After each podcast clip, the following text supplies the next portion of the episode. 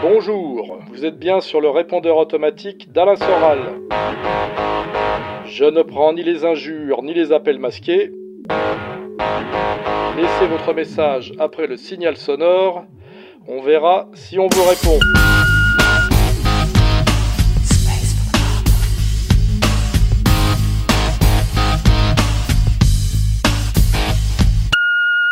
Bonjour Monsieur Soral, une petite question quant à sur la boxe. Dans quelle mesure euh, votre activité de boxeur a pu influer euh, sur votre activité de euh, séducteur, dragueur? Merci bien, au revoir. Déjà, je vais préciser que je suis un boxeur de salle. Hein. Je ne suis pas un boxeur qui a un palmarès, même si j'ai fait quelques combats pour vivre l'expérience du, ring avec un public autour et tout le stress que ça implique. Donc, sur la question elle-même, euh, en réalité, euh, en fait, il n'y a pas de rapport entre la boxe et la drague. La drague, ça se rapproche plutôt d'un exercice euh, psychologique qui a plus à voir avec le jeu d'échecs, je dirais d'une certaine manière. C'est pas du tout un jeu basé sur, la violence. Hein. Sinon, ça serait un peu louche d'ailleurs de faire croire qu'on peut devenir un meilleur dragueur en étant boxeur. on serait vraiment, on tomberait sous le coup de MeToo. Hein, C'est-à-dire considérer la drague comme une agression et une violence, alors qu'en réalité, la drague dans sa conception, on va dire latine, classique, euh, c'est un exercice très codifié où on essaye de plaire à quelqu'un en, se rendant plaisant, entre guillemets. Hein. Donc on est très très loin de la boxe. Et même pour euh, élargir un peu le sujet, moi qui étais un dragueur et qui ai fait beaucoup de boxe, puisque je m'entraînais trois fois par semaine euh, dès l'âge de 20 ans et j'ai même jamais arrêté de m'entraîner, j'ai jamais mélangé les deux. C'est-à-dire que j'ai jamais donné des rendez-vous à des filles euh, à mon cours de boxe pour qu'elles me voient boxer. J'accrochais pas, comme certains que j'ai connus, mes gants de boxe dans ma chambre à coucher pour la jouer euh, Warrior. J'ai toujours considéré justement que la boxe, c'était le lieu de, on va dire, d'une certaine vérité au-delà du langage, de la manipulation et de la psychologie. C'était d'ailleurs en ça que c'était c'était agréable parce que ça a une dimension euh, alternative et récréative. Pour moi, il y a deux, deux alternatives au monde de la, de la complexité des relations humaines, que ce soit d'ailleurs la politique ou les femmes.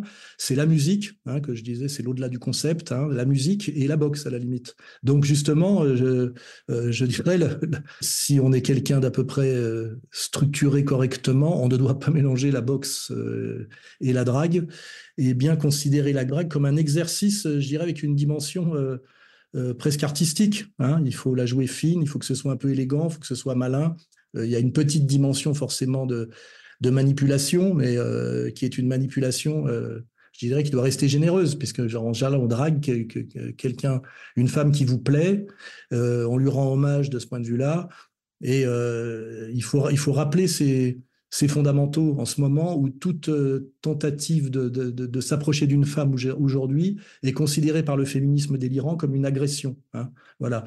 Et il y a beaucoup de femmes qui, bon, quand elles échappent à l'idéologie dominante et au matraquage féministe actuel, savent et ont toujours su que la drague faisait partie du charme de la vie et que c'était agréable aussi de se faire draguer quand c'est pas trop lourdingue et que c'est très triste pour une femme euh, de ne jamais être sollicitée par les hommes. Ça fait partie des souffrances de, de la femme laide euh, ou de la femme vieillissante de ne plus se sentir désirée dans le regard des hommes. Donc euh, voilà, ramener l'église au milieu du village et bien rappeler que la drague n'a rien à voir avec la violence quand c'est bien fait et que dans la tradition française et italienne, la drague est un exercice, je dirais, d'une certaine manière, d'admiration et de respect de la femme.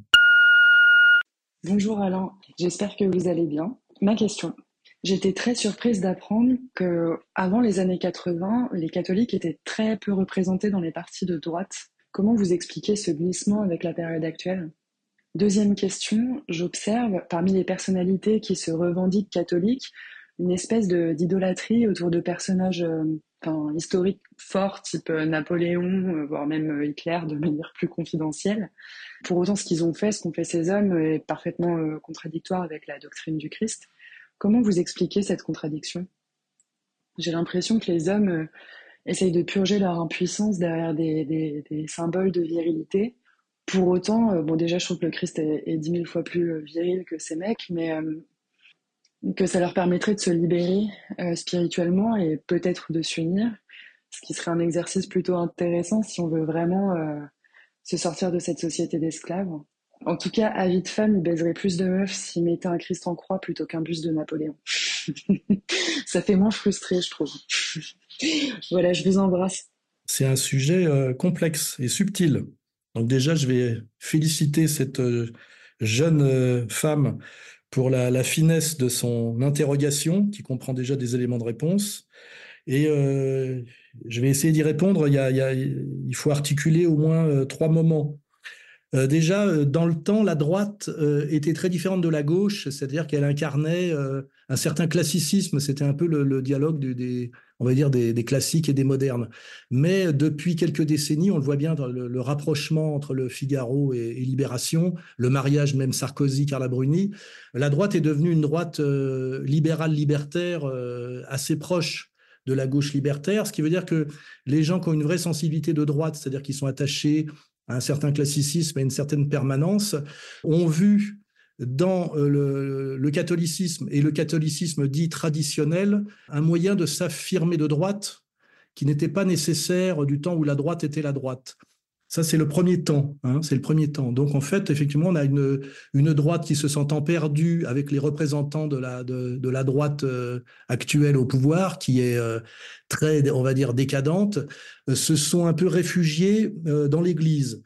Et dans l'Église, à un moment où l'Église, effectivement, est devenue schismatique, et euh, cette église traditionnelle qui s'est opposée à l'église euh, vaticandaire, euh, héritière de, Vatican II.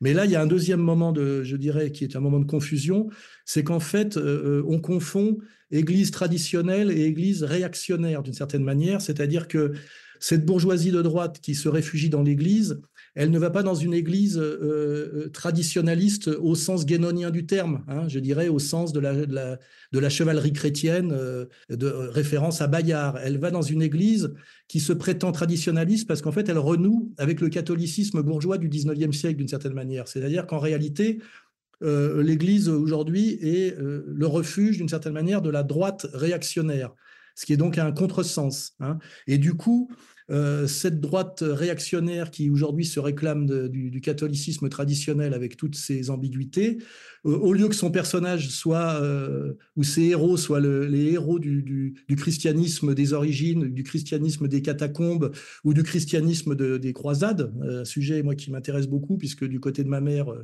l'arbre généalogique remonte au roi de Jérusalem et, aux croisades, il se retrouve en fait très lié au catholicisme de droite bourgeoisie bourgeoisie 19e siècle quoi. Voilà. Et donc y a là il y a un vrai contresens. Et du coup effectivement leurs héros euh, ils vont aller chercher des personnages comme par exemple Napoléon, alors que Pierre de, Brague nous a bien rappelé dans son dernier livre que Napoléon, même si à un moment donné il se fait couronner empereur, d'ailleurs il se couronne lui-même, en fait c'est un empereur bourgeois et un, et un empereur qui met en place toute une organisation moderniste et antitraditionnel de la société.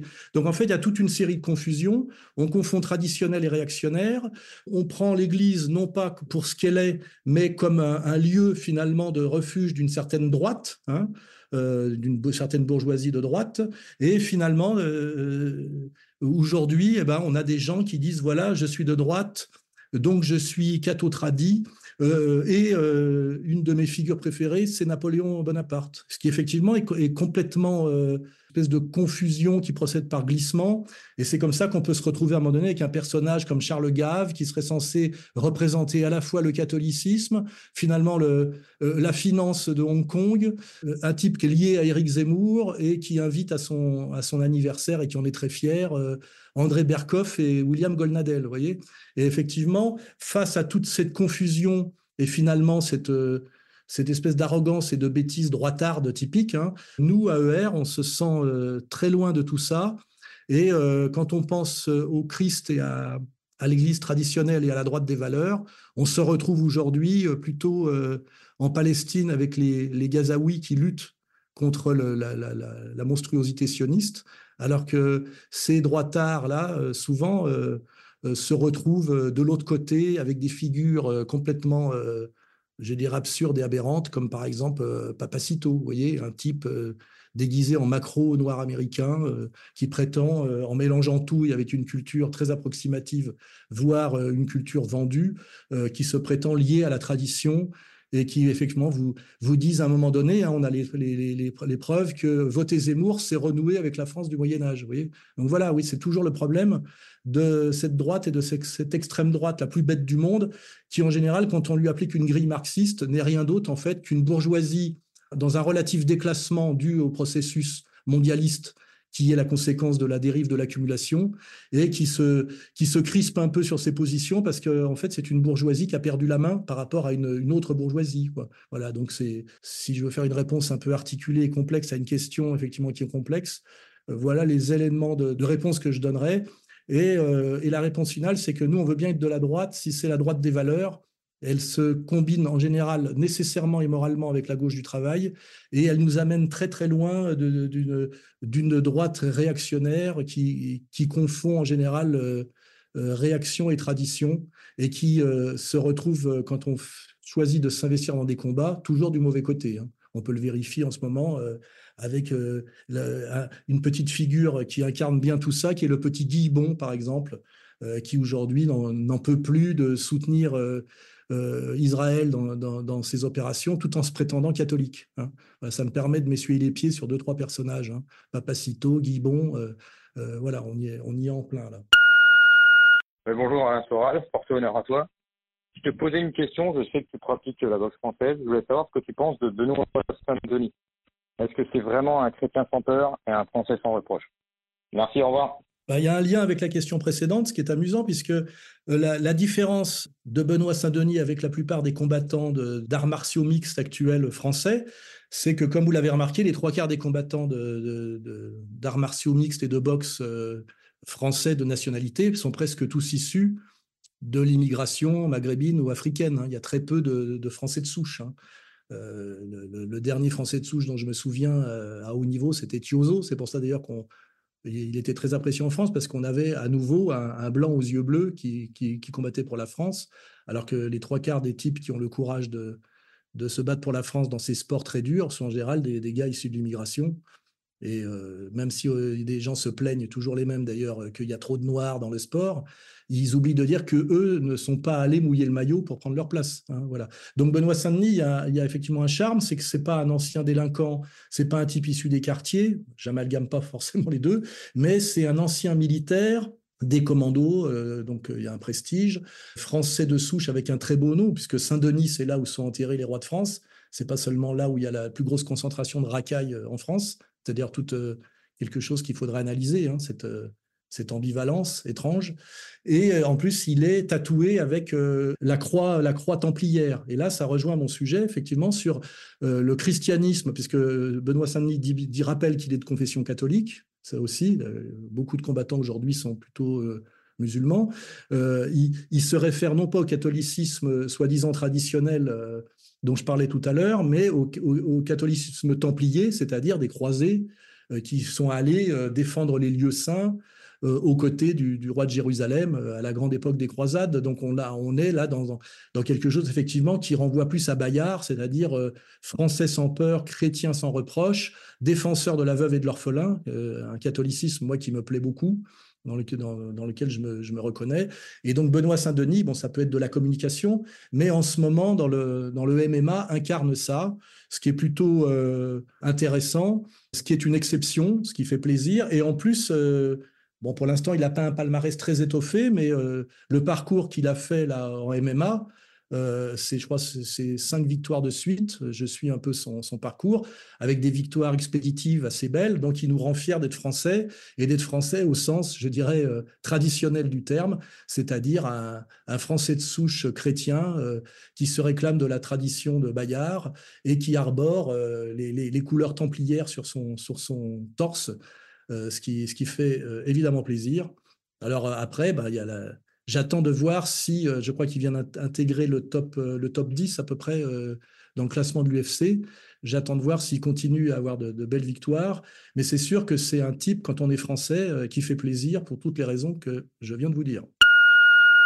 Oui, bonjour, je vous appelle parce que j'aimerais savoir quel est votre avis concernant le capitaine Alexandre Juvin Brunet. Merci. Eh bien, le capitaine Juvin Brunet, comment je le connais? Je le connais parce qu'il m'a contacté cet été en me disant qu'il organisait un colloque et que ses, adhérents lui demandaient assez massivement de m'inviter.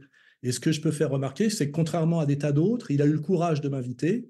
Il s'est très bien comporté avec moi, c'est-à-dire qu'il m'a pas glissé de peau de banane pour s'excuser de m'avoir invité comme l'ont fait aussi certains par le passé. Et donc, on a eu un, très bon échange. Et quand j'ai parlé à ce moment-là de la nécessité de créer un nouveau CNR, c'est-à-dire une plateforme euh, de convergence euh, et de respect mutuel des, vrais patriotes pour pouvoir euh, procéder à une certaine union sacrée. il a adhéré à l'idée et que je sache, jusqu'à présent, je ne l'ai jamais vu envers moi et même envers d'autres mal se comporter. Donc, je n'ai rien à dire de mal du capitaine Juvin Brunet.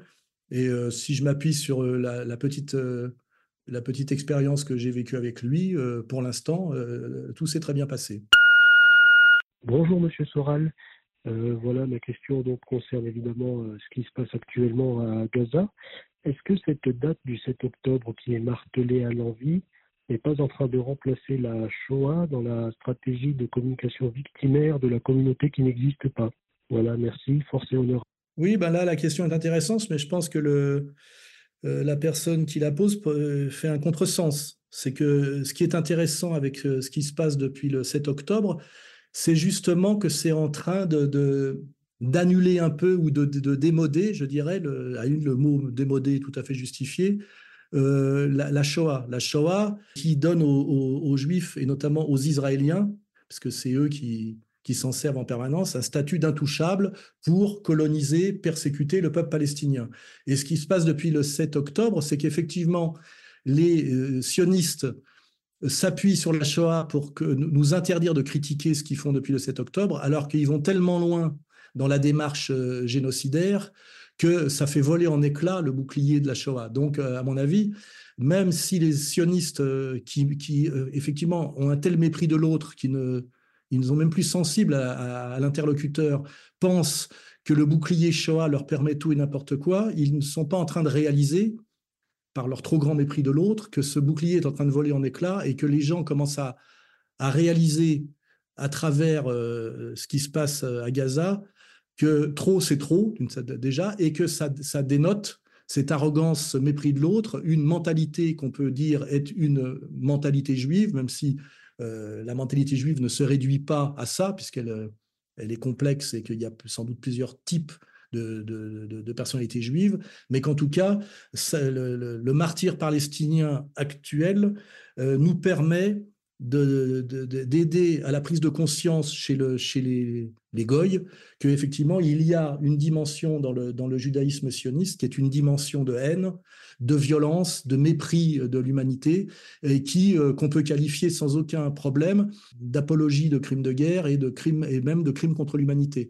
Donc, je pense que, euh, pour euh, résumer, euh, les événements à partir de, ce, 7 octobre sont en train en fait de démonétiser le bouclier Shoah et le martyr des Palestiniens a cette, cette, je dirais, utilité, si je peux employer ce mot-là, c'est d'aider à faire comprendre les, peuples de cette dimension d'hyperviolence et d'hypermépris qui, qui existe dans le judaïsme et qui se, se concrétise aujourd'hui par le, l'activité euh, israélienne euh, à Gaza et en Palestine occupée, et que c'est en ça que la question palestinienne est une question centrale et mondiale, pas du tout euh, comme l'analyse les, les, éternels idiots identitaires. Là, je ne vais pas encore citer de nom, mais notamment une petite gamine qui ferait mieux de se taire plutôt que d'essayer de, penser la politique. C'est très au-delà de ses moyens.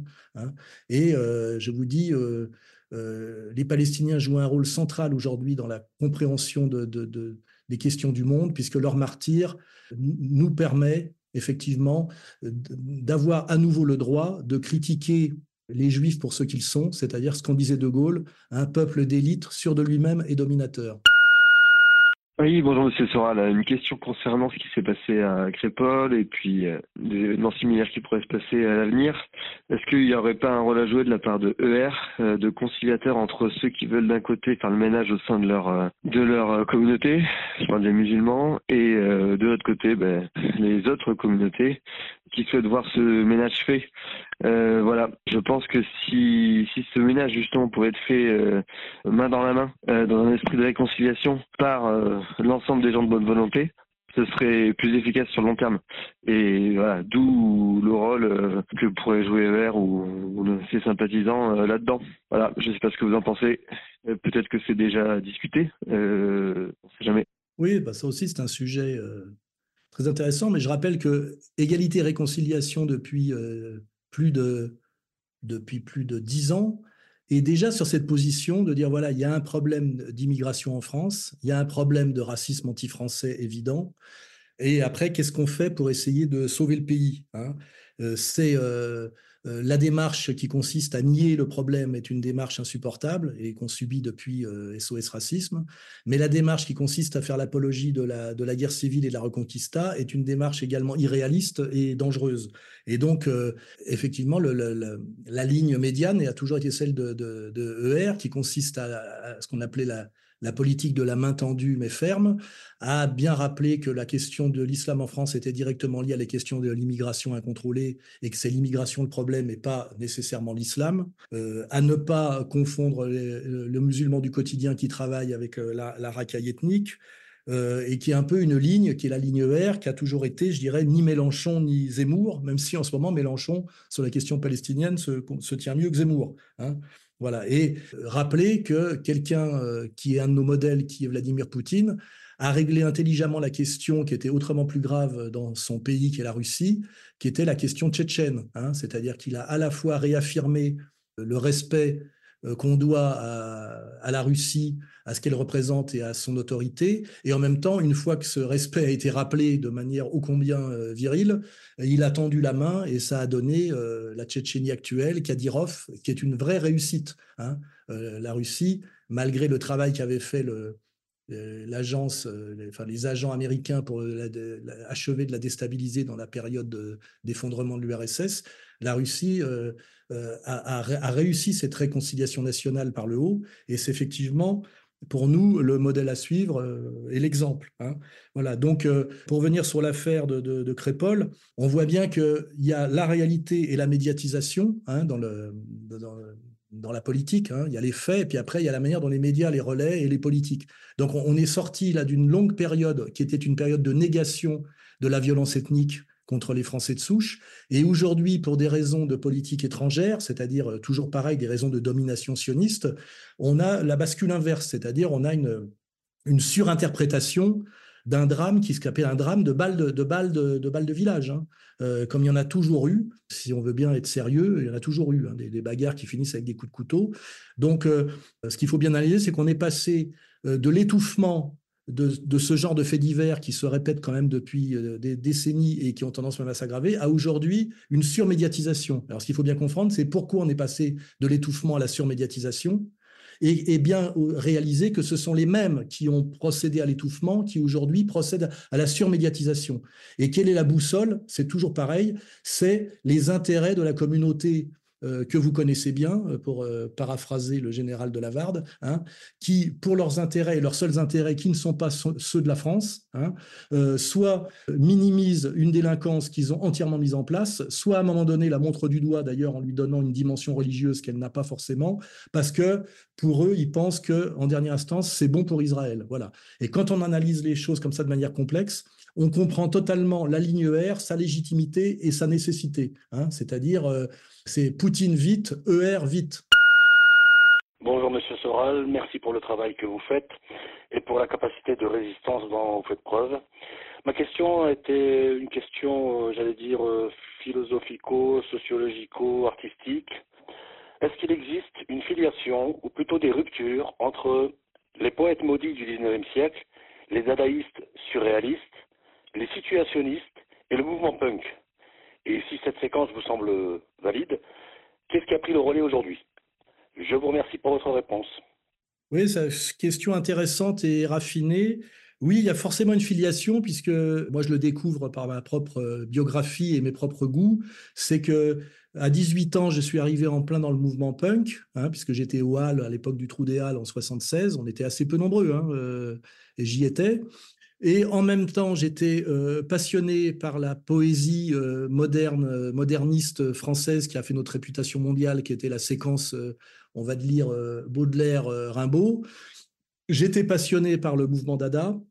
et j'étais punk. Hein, et bon, le situationnisme, j'ai découvert un peu après parce qu'il y avait une dimension intellectuelle, mais c'est vrai que quand je me suis intéressé plus profondément à mai 68 comme révolution colorée et comme moment fondateur de la bascule libérale libertaire, pour reprendre les analyses ô combien pertinentes de Kluskar, je me suis rendu compte que la dimension la plus intéressante de mai 68, puisqu'il y a plusieurs mai 68, je l'ai déjà dit, il y a mai 68 ouvrier, c'est les accords de Grenelle, il y a mai 68 étudiant, dian, euh, bien débile et bien manipulatoire, c'est celui de Cohn-Bendit, et il y avait un mai 68 intéressant, qui était le, le mai 68 situationniste, qui est le, plus fin, le plus intéressant, et qui effectivement euh, est d'une certaine manière euh, se situe dans la dans le prolongement euh, de, toute cette intelligence artistique française, à la fois intellectuelle, politique et littéraire, euh, qui, peut remonter juste, effectivement jusqu'au au, grand poète dont je parlais. Et si on me demande aujourd'hui qui a pris le relais, ben, j'ai l'impression justement qu'il n'y a pas de relais, puisque tous ces mouvements sont des mouvements, je le rappelle, de occidentalistes blancs qui sont des mouvements, je dirais, euh, bourgeois autocritiques, c'est-à-dire des, des, des, mouvements qui s'appuient sur la, culture raffinée bourgeoise, euh, celle effectivement qu'on peut défendre, si je fais référence au dernier bouquin de Pierre de Brague, et qui n'est pas euh, celle qui se réduit à la plutocratie et à la crématistique, hein, c'est-à-dire euh, cette intelligence culturelle émancipatrice qui fait la grandeur de la bourgeoisie, de ce qu'on appelle la bourgeoisie de l'ascendance. Hein. Et, là, on est effectivement dans un monde blanc, raffiné et autocritique, ce qui est toute sa fragilité et sa beauté. Hein. C'est-à-dire que on s'inscrit totalement dans une culture occidentale, mais dont une des fonctions et un des moteurs, c'est l'autocritique. C'est qui sommes-nous euh, et, euh, et, que, valons-nous? Et j'ai l'impression qu'aujourd'hui, si je cherche qui a pris la suite, euh, après le, mouvement punk, dont je rappelle qu'en Angleterre, ça consistait à, critiquer la reine d'Angleterre tout en étant finalement le mouvement qui mettait encore l'Angleterre au, au, centre de l'intérêt mondial. Hein, puisque c'est ce qui faisait le charme de l'Angleterre à partir des Beatles, c'était de, d'être, euh, comment dirais-je, l'avant-garde culturelle. Hein. Euh, après ça, on a le rap qui arrive, qui est un truc qui n'a rien à voir avec nous, puisque c'est un truc de, de noir américain du ghetto. Et puis on a le, la techno, qui est un truc euh, qui a plus à voir avec le, l'homosexualisme pour moi. Et c'est vrai que j'ai l'impression qu'il y a une, une, rupture et que peut-être ça a à voir avec le, ce dont parle d'ailleurs Pierre de, dans son dernier livre, La fin de la culture bourgeoise. Est-ce que le fait qu'il n'y a plus rien après le punk qui ressemble à, cette tradition de mouvement à la fois artistique, autocritique et en même temps fondamentalement occidentalo-bourgeois, euh, qu'il n'y ait rien après, est-ce que c'est pas ça aussi une des formes de la fin de, la culture bourgeoise et de la fin de la culture occidentale et de du déclin terminal de ce qu'on peut appeler l'Occident, hein, qui est une civilisation? Voilà. Alors soit soit je vois pas le dernier mouvement arriver parce que je suis devenu un peu vieux et un vieux con, soit réellement ce mouvement qui aurait pris la suite et auquel je pourrais m'intéresser, me rattacher, n'existe pas. Hein, et n'existe pas parce qu'on est réellement en bout de course. Hein. Et d'ailleurs, quand on se balade à Paris du côté de la porte de la Chapelle, on a l'impression que, effectivement, ce qui portait ce, ce, mouvement, qui était aussi une géographie, un lieu, un urbanisme, euh, est en train de disparaître et d'être submergé par notamment la manipulation migratoire euh, euh, et, le phénomène des migrants, hein, qui est une destruction de civilisation aussi, et l'impossibilité euh, dans ce chaos et dans ces ruines de produire, de produire quelque chose. Hein. Voilà, donc c'est un, je dirais que c'est un vaste sujet. Hein. Moi, je réponds à une question qu'on me pose, je me donne cinq minutes seulement de réflexion, mais c'est un vaste sujet, effectivement. Où est aujourd'hui, comment dirais-je, cette culture à la fois bourgeoise et autocritique qui a fait la grandeur de notre civilisation et, dont la séquence moderne euh, peut se résumer au, mouvement que, la personne qui m'a posé cette question subtile euh, a égrené. Oui, bonjour Alain. Euh, que pensez-vous de la révolte des agriculteurs qui est en cours? Voilà, certains un peu d'espoir par rapport à ça et ils verraient peut-être une réplique des Gilets jaunes en plus profond. Voilà, merci de nous donner votre avis. Au revoir. Bah, sur cette question, je vais avoir une réponse malheureusement euh, assez triste. C'est que euh, les Gilets jaunes manquaient de leaders et, de, et je dirais d'une certaine culture politique. Ils avaient pour eux leur spontanéisme et leur sensibilité, c'est-à-dire que Euh, comme disait Flaubert, je crois, c'est je ne comprends rien à la politique sauf l'émeute. Euh, ces gens-là euh, avaient la légitimité de, leur, position de classe et de leur, intuition et de leur, sensibilité. C'est que la révolte était totalement méritée. Hein. Alors, c'était le côté très légitime et, très profond, mais il a manqué les leaders pour, pour aller plus loin. Hein.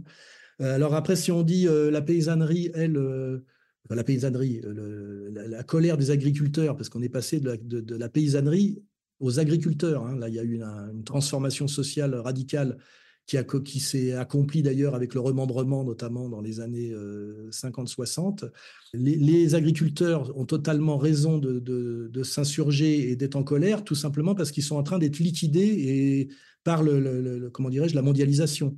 Et pourquoi c'est un mouvement de désespoir et, qui n'a pas beaucoup d'avenir politique Je veux le dire très simplement parce que aujourd'hui, la paysannerie française, ce qu'on doit appeler les agriculteurs, parce que ça a cessé, de, ça a cessé d'être des paysans au sens justement traditionnel et, je dirais presque éternel du terme, ne représentent moins de 2% de la population française. Donc non seulement ils ne peuvent pas peser puisqu'ils sont, je dirais, pratiquement résiduels, mais en plus ils ont été décrétés résiduels sur le plan euh, concret de la production par le mondialisme. C'est-à-dire que de plus en plus, on peut euh, décider de se passer d'eux, hein, puisqu'on peut aller chercher euh, les matières premières nécessaires à l'alimentation ailleurs. Hein. Donc ils sont pris, ils sont ils sont pris dans un processus je dirais pratiquement d'extermination à cause du coût du travail de, nos sociétés développées. Et dans ce processus d'extermination qui, est euh, induit par euh, la logique du profit hein, et, le, capital, euh, ils, sont, passés de, de 90% de la population sous Henri IV à, 40%, je sais pas, sous la, à la fin de la révolution industrielle. Je dis ça comme ça intuitivement. Ils étaient peut-être encore 20% euh, de la population euh, euh, dans l'immédiate après-guerre, et aujourd'hui, ils sont moins de 2%. Alors, qu'est-ce qu'ils seront Qu'est-ce que sera la paysannerie et les agriculteurs dans 20 ans, sachant que le syndicat, la FNSEA des agriculteurs, représente la grande propriété, la grande propriété et pas la propriété familiale, et que progressivement, ce qu'on voit par les suicides et l'exode, c'est la disparition de la, de la, de la, de la paysannerie familiale et de la, de, la petite, euh, de la petite exploitation agricole. Donc en fait, on, assiste à une révolte d'une population sacrifiée par un processus historique hein, et qui ne pourra pas peser, à mon avis, euh, tellement lourd, tout simplement pour des raisons quantitatives. Parce que quand on représente moins de 2% de la population d'un pays et qu'en plus on est inscrit dans un processus de liquidation où on peut vous liquider puisque ce que vous faites, on peut aller le chercher ailleurs et moins cher. Hein, ça s'appelle euh, la mondialisation et le mondialisme même plus précisément. Eh ben vous êtes euh, euh, condamné à mort. Voilà. Donc on assiste aujourd'hui à une révolte paysanne d'une paysannerie qui a déjà été transformée en agriculteurs et à des agriculteurs qui ont des sursauts de souffrance et de colère parce qu'ils sont, sont, je dirais, une catégorie, peut-être même une classe sacrifiée. Bonjour Monsieur Soral, je souhaiterais avoir votre analyse sur le conflit dans le Haut-Karabakh entre l'Arménie et l'Azerbaïdjan, et notamment sur les intérêts d'Israël dans la région, puisque l'on sait qu'ils soutiennent l'Azerbaïdjan. Voilà, merci pour votre réponse. Oui, alors c'est un sujet compliqué qui demande euh, une bonne culture historique, géopolitique pour comprendre euh, l'URSS, la fin de l'URSS, les accords de protection et d'alliance, euh, les Arméniens qui sont des chrétiens et les Arbedjadon, je ne sais pas comment on dit les autres qui sont des musulmans. Et surtout, euh, ce qui nous intéresse, c'est que pour les abrutis dont j'ai parlé tout à l'heure, qui prétendent que le, le monde judéo-chrétien existe et que Israël soutient euh, les chrétiens contre les agressions musulmanes, ben là on a un contre-exemple parfait, c'est qu'Israël aujourd'hui est du côté dans ce, dans ce conflit-là du Haut-Karabakh et du côté des musulmans contre les chrétiens, contre les chrétiens arméniens. Et euh, on assiste euh, à la fois triste mais fataliste à cette expulsion des, Arméniens de cette enclave dans, le, du Haut-Karabakh, qui s'explique aussi parce que à un moment donné, les Arméniens qui étaient un peu protégés par euh, l'héritière de l'URSS qui était la Russie, euh, ces dirigeants arméniens se sont crus malins de euh, trahir un peu leur, leur protecteur et de se rapprocher de l'Union européenne. Et ça, c'est une leçon qu'il faut bien, qu'il faut bien entendre. Chaque fois qu'on se, rappelle, qu'on, se met avec l'Union européenne et qu'on se croit protégé par l'Union européenne, ou qu'on se met derrière le bouclier américain, on finit toujours par être lâché et trahi. Donc à la fois, euh, si on se pense chrétien et solidaire des chrétiens, on peut être un peu triste de ce que subissent les Arméniens en ce moment euh, dans cette région du monde, mais rappeler que ce qui arrive en ce moment aux Arméniens, enfin aux élites arméniennes, hein, euh, enfin, ce qui arrive aux Arméniens est quand même la faute des mauvais choix stratégiques et des, petites trahisons envers le, grand frère russe. Hein et qu'ils sont un peu punis aussi pour ça. Et puis aussi, ça permet de rappeler effectivement que Israël, comme euh, d'ailleurs ce qui porte Israël, c'est-à-dire le judaïsme talmudique, est la religion la plus hostile au christianisme authentique, qui n'est pas le protestantisme, mais le catholicisme bien compris ou une certaine orthodoxie. Hein, voilà, ça permet de bien comprendre ça, de le rappeler d'ailleurs à Marion Maréchal, qui n'a pas répondu à la question quand elle est descendue de l'avion, pour ceux qui se rappellent de l'épisode, c'est que Israël et le monde juif euh, en général n'est pas du tout le soutien, le protecteur et le frère des chrétiens contre les musulmans dans, une fictive, euh, dans un fictif choc de civilisation, mais le judaïsme talmudique et le judaïsme talmudo-sioniste est et a toujours été le pire ennemi du Christ. Hein, voilà. Et que si je veux pousser un peu plus loin, si on cherche euh, dans les religions monothéistes où est le respect du Christ et de sa mère Marie, on trouve ce respect bien plus dans l'islam que dans le judaïsme talmudique, puisqu'évidemment, avant, ça n'a pas de sens, hein, pour des raisons chronologiques. Et ça, c'est le béaba qu'il faut rappeler à tous les incultes, à tous les menteurs et à tous les, soumis sur, sur cette question fondamentale, que sont, je le rappelle, euh, à la fois Papacito, dans, si on prend le côté viril et, rigolo, et Guy Bon, si on prend le côté soumis euh, et, euh, et, honteux. Quoi. Oui, allô, bonjour, monsieur Soral. tout d'abord, je voulais vous remercier pour votre travail. Euh, ensuite, j'aurais aimé aborder euh, un sujet avec vous, c'était pour euh, parler de Monsieur Andrew Tate. Alors voilà, je voulais savoir si vous étiez familier avec avec le discours qu'il prenait et la censure dont il a fait l'objet. Pourquoi je vous parle de lui? Parce que en fait, j'ai trouvé énormément de similitudes entre les valeurs qu'il véhiculait, à savoir la, la, virilité, le virilisme, la notion de travail, de courage, de faire preuve d'esprit rebelle par rapport au système. Et voilà, j'ai trouvé également que dans le discours, vous aviez même euh, fait l'éloge de beaucoup de choses et parlé de beaucoup de sujets que lui-même a abordés, à savoir qu'Andrew Tate est anglophone, hein, de père américain. D'ailleurs, son père était un joueur d'échecs et sa mère, sa mère était anglaise. Donc euh, voilà, c'est un discours qui est très similaire au vôtre et j'aurais aimé savoir si vous pouviez me, me, dire ce que vous pensiez de lui. Voilà, en espérant que, que vous alliez bien. Alors, c'est une question ambiguë en Andrew Tate. Je connais bien le personnage parce que je ne sais pas si je dois être flatté euh, ou vexé comme compare à lui. Parce qu'il y a à la fois des points de, convergence et puis en, même, temps des différences très très profondes. Déjà, je rappelle que moi j'ai 65 ans et qu'il en a 37, donc je pourrais être son père. Je viens du monde d'avant et que moi je n'ai pas euh, euh, évidemment, le masculinisme, la défense d'une certaine virilité, une certaine différence des sexes, c'est tout à fait dans mon discours. Et j'étais là, je dirais, bien avant lui pour dire tout ça. Et je trouve ça très bien qu'il ait cette sensibilité-là, qu'il ait une sensibilité de, critique légitime de la dérive féministe et de tout ce que ça a amené avec le, le cancel, le, le, le, woke, le MeToo, etc. Mais en même temps, moi, je, m'inscris dans une tradition quand même beaucoup plus euh, intellectuelle et culturelle. Hein. Euh, mon combat se réduit pas à ça. Là, on serait plutôt dans du Rochdi, hein, du, virilisme euh, superficiellement nietzschéen. Euh, et, moi, je, je, voilà, je suis pas en Roumanie accusé de, comment dirais-je, quasiment de, proxénétisme. Hein. Je suis quand même dans le monde du livre, du concept, avec un ancrage critique très marxiste. Euh, comme l'a rappelé euh, Pierre Debrague récemment, euh, nos, comment nos pères fondateurs, c'est plutôt Proudhon, Sorel, quoi. Je vois pas très bien là Andrew Tête. Donc il y a des points communs. Le, personnage est amusant et en même temps il y a des très grandes différences sur le côté bling bling, faire du pognon par tous les moyens par les réseaux sociaux. Même si moi j'essaye de survivre aussi par ce moyen-là en, gérant une organisation. Et euh, il, y a toute une différence profonde qui est une question aussi de génération. Et puis moi, je suis pas du tout à l'américaine. Je, m'inscris vraiment dans une tradition européenne, française, euh, beaucoup plus euh, liée à la culture du livre. Et, et moi, je, je, suis sur les réseaux sociaux, je dirais, à mon corps défendant d'une certaine manière, parce que je suis bien obligé d'utiliser les moyens de l'époque, alors que lui est comme un poisson dans l'eau dans ce milieu-là, avec quand même toute une dimension de, je dirais, de vulgarité, une dimension d'argent, de, quoi, je veux dire, d'argent à tout prix.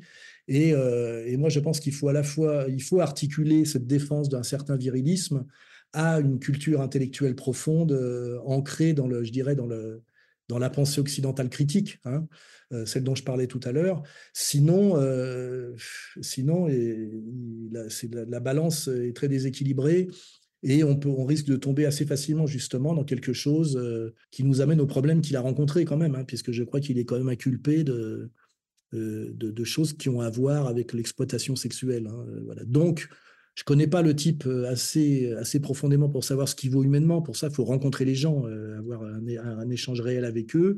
Je vois effectivement euh, des points communs avec moi, mais je rappelle que j'ai l'âge d'être son père, hein, donc on n'est on pas de la même génération, et puis qu'il est effectivement, c'est un, il est typiquement issu du monde américain, je dirais, au niveau de sa sensibilité.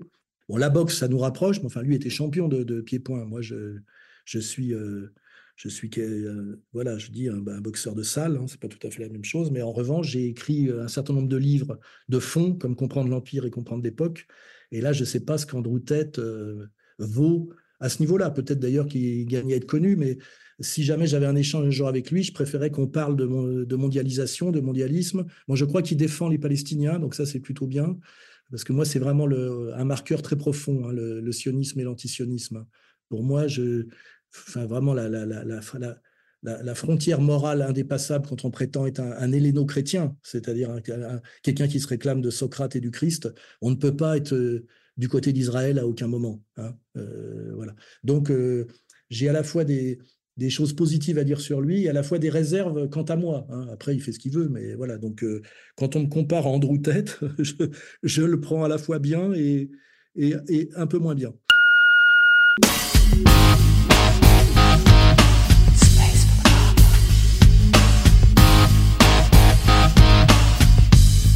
Si vous souhaitez poser d'autres questions à Alain Soral ou lui répondre, appelez au 0899 25 22 66.